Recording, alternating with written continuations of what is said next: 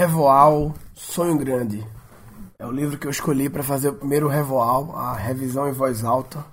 É o livro Sonho Grande, de Cristiane Correa. Como Jorge Paulo Leman, Marcel Teles e Beto Sicupira revolucionaram o capitalismo brasileiro e conquistaram o mundo. É um livro basicamente sobre cultura corporativa e independente de você concordar ou não com a cultura específica deles, é um livro muito legal para reforçar a importância de uma cultura, independente de qual seja, e a importância de você controlar a cultura. Acho que a palavra controlar é meio forte, mas de você direcionar a cultura, porque a cultura sempre existe, né? Seja você trabalhando nela ou não. E eles mostram como a cultura é algo realmente que você escolhe, que você. Eles mostraram que as várias empresas que eles foram comprando, eles implementaram a cultura deles. Ou seja, o bagulho ele existe, a cultura é um fato.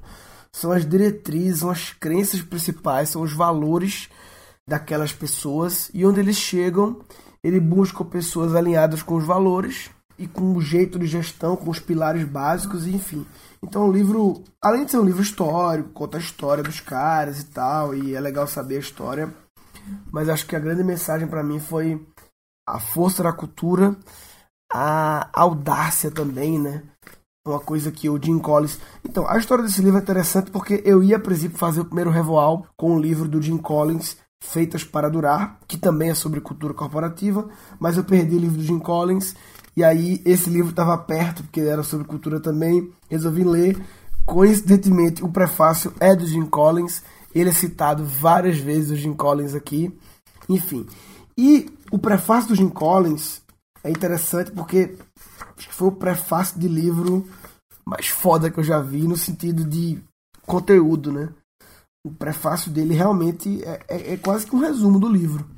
O prefácio do Jim Collins é um prefácio de quem realmente leu, sabe? Tem uns prefácios meio migué de vez em quando, né? Então, eles se conheceram nos anos 90. O Jim Collins é um cara especializado em, em como empresas se perpetuam. Então, é especializado em cultura, né? E o livro Feitos para Durar dele, que é um clássico da literatura de administração e negócios, clássico, clássico, incrível. Feitos para Durar. Ele fala muito o lance de que os grandes líderes, né? E ele fala, por exemplo, do São Walton, eles preferiam construir relógios a dizer a hora, ou seja, preferiam não dizer o que tem que ser feito, mas criar uma organização que é capaz de dizer o que tem que ser feito. Porque esse é o único jeito de uma empresa perpetuar. É a empresa ter um jeito de pensar. Isso é cultura.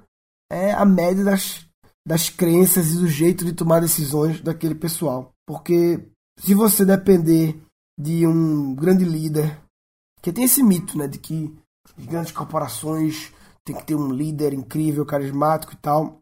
E o grande desafio é não precisar, é não depender da genialidade visionária e da personalidade carismática do empresário. E aí, quando o Jim Collins estava nos anos 90 fazendo o workshop dele sobre isso, né, como as empresas perpetuam, o Jorge Paulo Leman levantou a mão e falou: Olha, conheço o senhor pessoalmente, discordo de você. Acho que ele é fundamental para o sucesso do Walmart e que a sua visão o levou bem longe. É, o João Paulo Lema discordou. E aí o Jim, o Jim retrucou é, de que sim, não estou dizendo que o Sam Walton não é importante para o Walmart, mas você não acha que a verdadeira grandeza ocorre apenas quando se consegue desenvolver uma empresa capaz de prosperar bem além de qualquer linha individual? Foda, né? E realmente é isso. Se você quer uma empresa que ela perpetue, ela precisa não depender de você, do principal líder, né? E aí o Jim Collins fala que o George Paul ficou meio que impressionado com esse conceito da grandeza duradoura, mais forte do que uma geração ou uma liderança. E aí chamou o Jim Collins para o Brasil para compartilhar as ideias com os dois sócios. É engraçado, né? Quando você passa por experiência de aprendizagem que é muito forte, essa experiência, você quer passar para as outras pessoas, né, para seus sócios, para pessoas ao seu redor, e muitas vezes não adianta você pegar e não, eu vou fazer um resumo. Muitas vezes realmente para aquelas pessoas comprarem aquilo ali, tem que ouvir da, da fonte primária, né? Eu tive um pouco a sensação quando eu fui no EAG, no curso do Marcelo Germano, empresa autogerenciável. E eu fui com o Dani, mas fiquei com a sensação que eu queria que Bruno e que agora Maon tivesse visto também, sabe, meus sócios. E aí ele chamou, o Jorge Paulo Lema chamou o Jim Collins para o Brasil para falar com os sócios dele. Na época, o Jim Collins não sabia quem era o Jorge Paulo Lema, mas ele perguntou lá no, na turma lá e tinha um brasileiro. E aí ele ficou, como assim? Você não sabe quem é? Né? Aí mostrou o banco de investimento que ele estava na época garantia e tal. E na época ele estava entrando no mercado de cerveja. E aí ele ficou, pô, como assim mercado de cerveja? Que diabos os caras estão fazendo isso aí, né? E aí ele fala aqui, ó, se alguém tivesse me contado que aqueles banqueiros sonhavam em construir a maior empresa de cerveja do mundo e comprar a AB, né, que é a Anheuser-Busch, que é a dona da Budweiser, ele teria dito, isso não é uma visão, isso é um delírio. Mas foi o que eles fizeram. E aí, por causa de 20 anos, é, Jim Collins foi meio que o mentor deles. E aí, incrível que durante, durante o livro, Jim Collins é citado várias vezes, assim, nos momentos de dificuldade. Vamos então lá para Colorado, lá pro, pro cantinho do Jim Collins. É incrível, né? Todo mundo precisa de mentor, não tem isso. E o Jim Collins deve ter o seu mentor também. Todo mundo precisa de, de ter. Tem os seus mentores indiretos, né? Que você acompanha de longe, eles te ajudam, mas tem que ter os mentores também próximos, as pessoas que é, você confia, compartilha as coisas e que tem uma experiência maior e que normalmente o Jim Collins ele é um professor. Ele não é um cara que tem experiência prática como Jorge Paulo Lema tem, mas acho que é necessário ter mentores de todos os tipos. Tem que ter o Sam Walton do Walmart foi um mentor para João Paulo Lema também. Esse, no caso, o mentor pé no chão, maior empresário do mundo, né? O dono do Walmart, né? O maior é, varejista do mundo, né? Mas também é bom ter o perfil Jim Collins, que é o perfil mais teórico, professor. São vários perfis. E aí o Jim Collins, tudo isso aqui tá o prefácio, tá? Tô falando do contando um pouco da história. E o Jim Collins ele fez aqui as 10 principais lições que ele aprendeu ao longo dos anos com Jorge Paulo e os caras. Primeiro que realmente é foda. Invista sempre e acima de tudo nas pessoas. Então, isso realmente é uma coisa que eu diria que o trio aqui, eles em alguns momentos você nota assim algumas práticas agressivas demais, né? Então assim, isso aí é um ocorreu. É difícil fazer juízo de valor porque foi também em outras épocas. E o juízo de valor é um julgamento em relação a valores e os valores mudam com o tempo, né? Mas assim, eles tinham uma pegada realmente muito agressiva, que tinha uma pegada meio de bullying e uma pegada machista. Eles tinham algumas coisas questionáveis, eu diria, na cultura, a cultura garantia que eu vou chamar, não é cultura Ambev, a cultura vem do Banco Garantia. Mas uma coisa, mas enfim, tem defeitos, claro. Mas as coisas boas elas superam um bilhão de vezes e uma dessa, a obsessão que eles tinham em pessoas, em buscar pessoas fodas eles diziam: filosofia é melhor dar uma chance a pessoas talentosas, mesmo que novatas, e sofrer algumas decepções no caminho do que não acreditar nelas. Ou seja, tem que encontrar pessoas talentosas, delegar, confiar, aceitar que elas errem. A longo prazo vale a pena. Então os caras eram obcecados em conseguir as pessoas certas, investir nas pessoas certas, desafiar as pessoas certas e construir a empresa com essas pessoas e distribuir. E outra coisa, não basta também atrair os talentos, tem que conservar eles por muito tempo. Incrível como eles ficaram juntos durante sempre, crescendo juntos, ficando bilionários juntos, né? E com os principais acionistas também. Não basta colocar as pessoas certas no ônibus, tem que manter elas por muito tempo. Isso é foda. São duas coisas difíceis.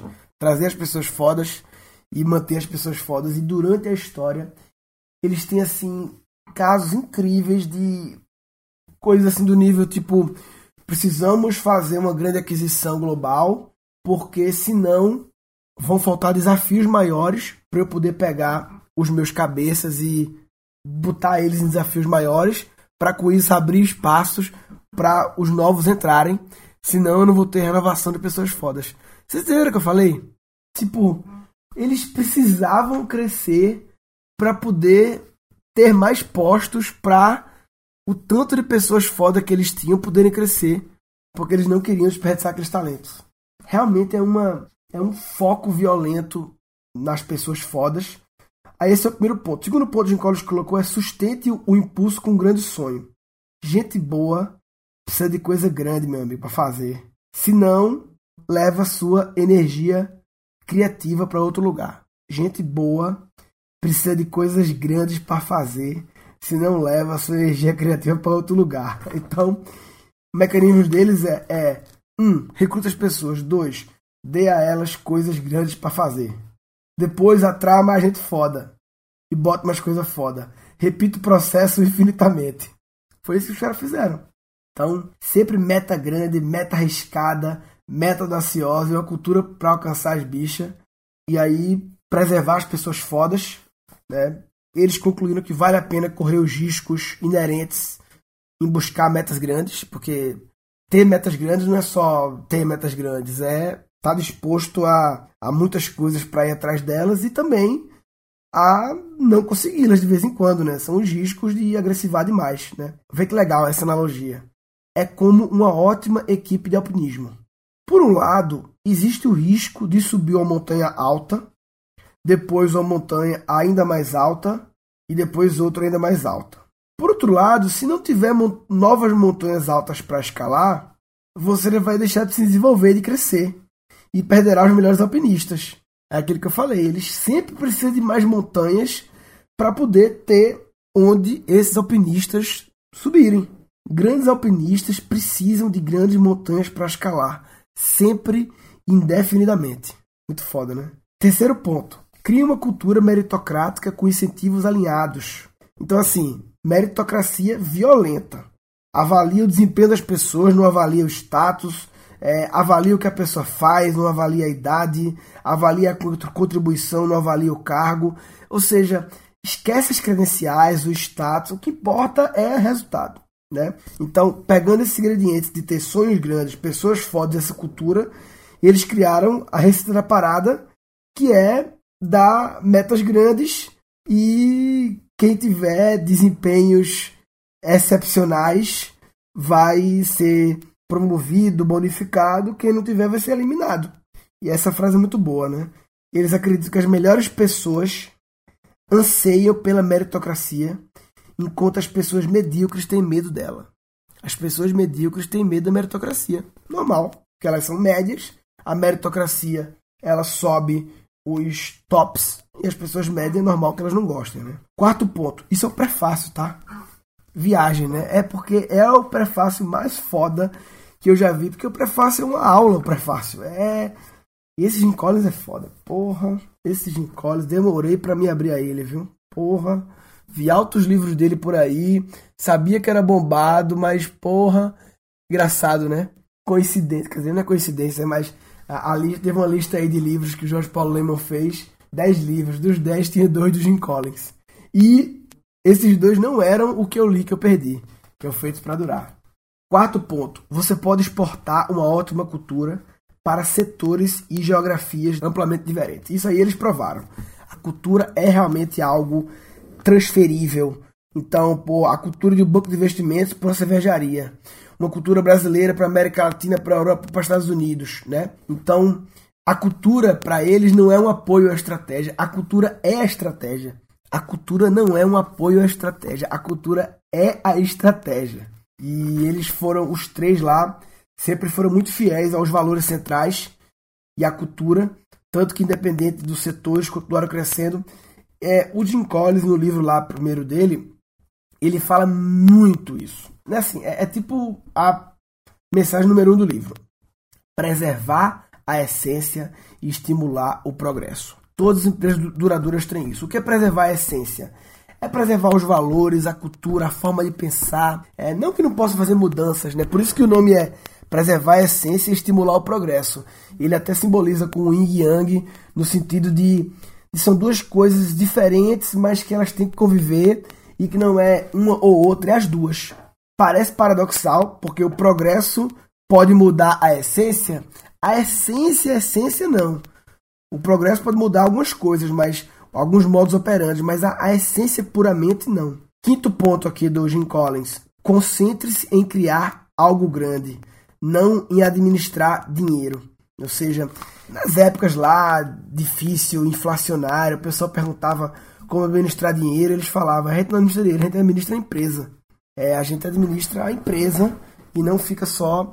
Apesar de eles serem banqueiros, né, eles tinham uma visão muito forte de cultura, de gestão, de fazer uma empresa duradoura que perpetue muitas gerações. É também contraditório, eu adoro as contradições, porque por eles serem banqueiros, rola muito essa visão de querer achar, ah, eles compraram a Brahma para vender logo depois e ganhar uma bolada, né? Porque banqueiro é assim e tal. E na verdade eles eram assim, porque eles eram banqueiros, mas também não eram assim. Sexto ponto. A simplicidade tem magia e genialidade. Então, eles eram muito simples na forma de vestir e na, na questão de administrar riqueza mesmo. Eles sempre usaram a riqueza para simplificar a vida deles, para poder se concentrar e desenvolver a empresa, né? Uma frase que ele botou aqui, ó, aprendi com eles que o melhor sinal da verdadeira riqueza não é manter uma agenda lotada, mas ter tempo disponível para se concentrar no que é mais importante. Foda, né? Tenha gente boa, dê a esse pessoal coisas grandes para fazer e sustente a cultura meritocrática. Esse é a, o resumo da estratégia dele. Sétimo ponto, é bom ser fanático. Que esses caras diziam lá que eles queriam pessoas fanáticas, né? Porque a gente vive numa era que as pessoas querem solução rápida, querem atalho para resultado excepcional e não existe atalho, não tem caminho fácil. Tem apenas esforço intenso, de longo prazo, sustentado, consistente, é isso. E o único jeito de conseguir isso é com pessoas fanáticas. Fanáticas pela atividade, pelo trabalho. E esse fanático dá para conectar um pouco com o papo muito falado de propósito, né? Que propósito é ter um bom porquê para estar tá aquilo, né? Porque ninguém aguenta a, a intensidade que é necessária para construir um negócio grande e duradouro. Quem quer fazer isso, né? Ninguém é obrigado a querer, mas quem quer é uma intensidade muito grande que ou você é muito fã, fanático, apaixonado pelo motivo de estar tá fazendo aquilo, ou então fica muito custoso, sabe? Oitavo, disciplina e calma são as chaves de sucesso em momentos difíceis. Não é a velocidade. Aí ele conta sobre os momentos difíceis, que tiveram vários nessa parada, e como eles eram calmos e ponderados, mesmo nas situações difíceis. Nunca observei pânico deles. Em outras palavras, inteligência emocional. Não adianta. Tomar decisão tem que ter inteligência emocional. Eles falaram que entendam quanto tempo vocês têm para tomar decisões. Use esse tempo para tomar as melhores decisões possíveis e mantenham a calma. Ou seja, não tem que tomar decisão rápida. Qual é o tempo que eu tenho para tomar essa decisão? É três semanas, então eu tenho três semanas. Então eu vou trabalhar durante as três semanas. Eu vou, na primeira semana, já, já agonia, né? Então eles tinham muito esse pé no chão muita clareza antes de agir, aproveitar o tempo, mas quando chega a hora tem que agir com firmeza. 9. Um conselho de administração forte e disciplinado pode ser um ativo estratégico poderoso. Ele fala que tem muitos conselhos por aí que são muito baseados em, em financeiro, né? E normalmente o que fazem é só, é, no máximo, decidir qual vai ser o CEO e tal. E o conselho, na visão dos três lá, né, de Jorge Paulo Lemon, Scupira e Marcel, sempre foi o centro de poder de tudo, né? É o guardião da cultura também e das grandes decisões. E o conselho ele toma decisões e aloca capital visando longo prazo, para acionistas e tal, medida em décadas, não em trimestres. Foda, hein? O conselho mede as coisas em décadas, não em trimestres. Muito legal. E o décimo, busque conselheiros e professores e conecte-os entre si. Isso é muito legal. Né? Eu diria que os meus mentores foram Gustavo Sutti, um grande mentor meu, Tânia Mujica, uma grande mentor em outras camadas, é Granville, um grande mentor, Goff também foi um grande mentor, Marcelo Germano foi um grande mentor, vários, né? Em, em, em níveis de, de aconselhamentos diferentes. Eu estou mais com a parte de gestão de projetos e eu sempre busquei não só ter os conselheiros e professores e mentores, mas conectá-los entre si que é o que ele fala aqui. No caso, os mentores de Jorge Paul Lehmann eram o fundador da Panasonic, industrial japonês Matsushita, o Sam Walton, do Walmart, Warren Buffett somente. e ele sempre buscou conectar essas pessoas. Foda, né? E um deles é o Jim Collins também, né? E o Jim Collins encerra dizendo o seguinte, que esses três caras, esses três brasileiros, na visão de Jim Collins, que é um dos três maiores escritores de negócios do mundo, Segundo ele, esses três brasileiros estão no mesmo nível de visionários de negócios como Walt Disney, Henry Ford, Sam Walton, Aqui o Morita da Sony e Steve Jobs. É uma história de líderes que o mundo inteiro tem que conhecer. Enfim, isso, papai, é só o prefácio do bagulho. Que eu fiz o meu revoal, minha revisão em voz alta e que foram 20 minutos porque o bagulho é louco e é isso aí. E aí eu tentei, assim, sempre também trazer as minhas conexões para a história, não só apenas é, a proposta do revoal, é, é não só fazer um resumo jornalístico, e sim uma revisão baseado em anotações minhas que tenho no livro, em conexões minhas e por aí vai. Então esse episódio vai ser basicamente o prefácio. O bagulho é tão louco que é, vou ter que dividir e pelo jeito em muitos episódios aí. Talvez eu faça alguns maiores, mas esse já tá com 20 e poucos aí, então já valeu. Quem quiser comentar sobre isso aí, gancast.com.br barra prefácio. gancast.com.br barra prefácio que é o prefácio do Sonho Grande. Eu acho que isso não vai acontecer de novo em nenhum outro revoal, porque acho que eu nunca li na minha vida um prefácio tão grande assim. Ele tem, sei lá, umas 10 páginas e, e profundo. E que, porra, você lê o prefácio e pensa, porra, já aprendi pra caralho. Então, quem quiser comentar, gancast.com.br barra prefácio. Cara, eu acho que é difícil extrair uma aprendizagem né, disso aí. Caralho, eu acho que esse aí realmente, resumir numa coisa, é, é foda, né? Eu acho que eu vou resumir em se você não se você é empresário e não lê Jim Collins, você está de brincadeira na tomateira. Tá de brincadeira na tomateira. Tá de brincadeira na tomateira. Vai. Nesse episódio foram capturados sete insights. Não dizer o que tem que ser feito, mas criar uma organização que é capaz de dizer o que tem que ser feito. Se você quer uma empresa que ela perpetue, ela precisa não depender de você. É incrível, né? Todo mundo precisa de mentor, não tem isso.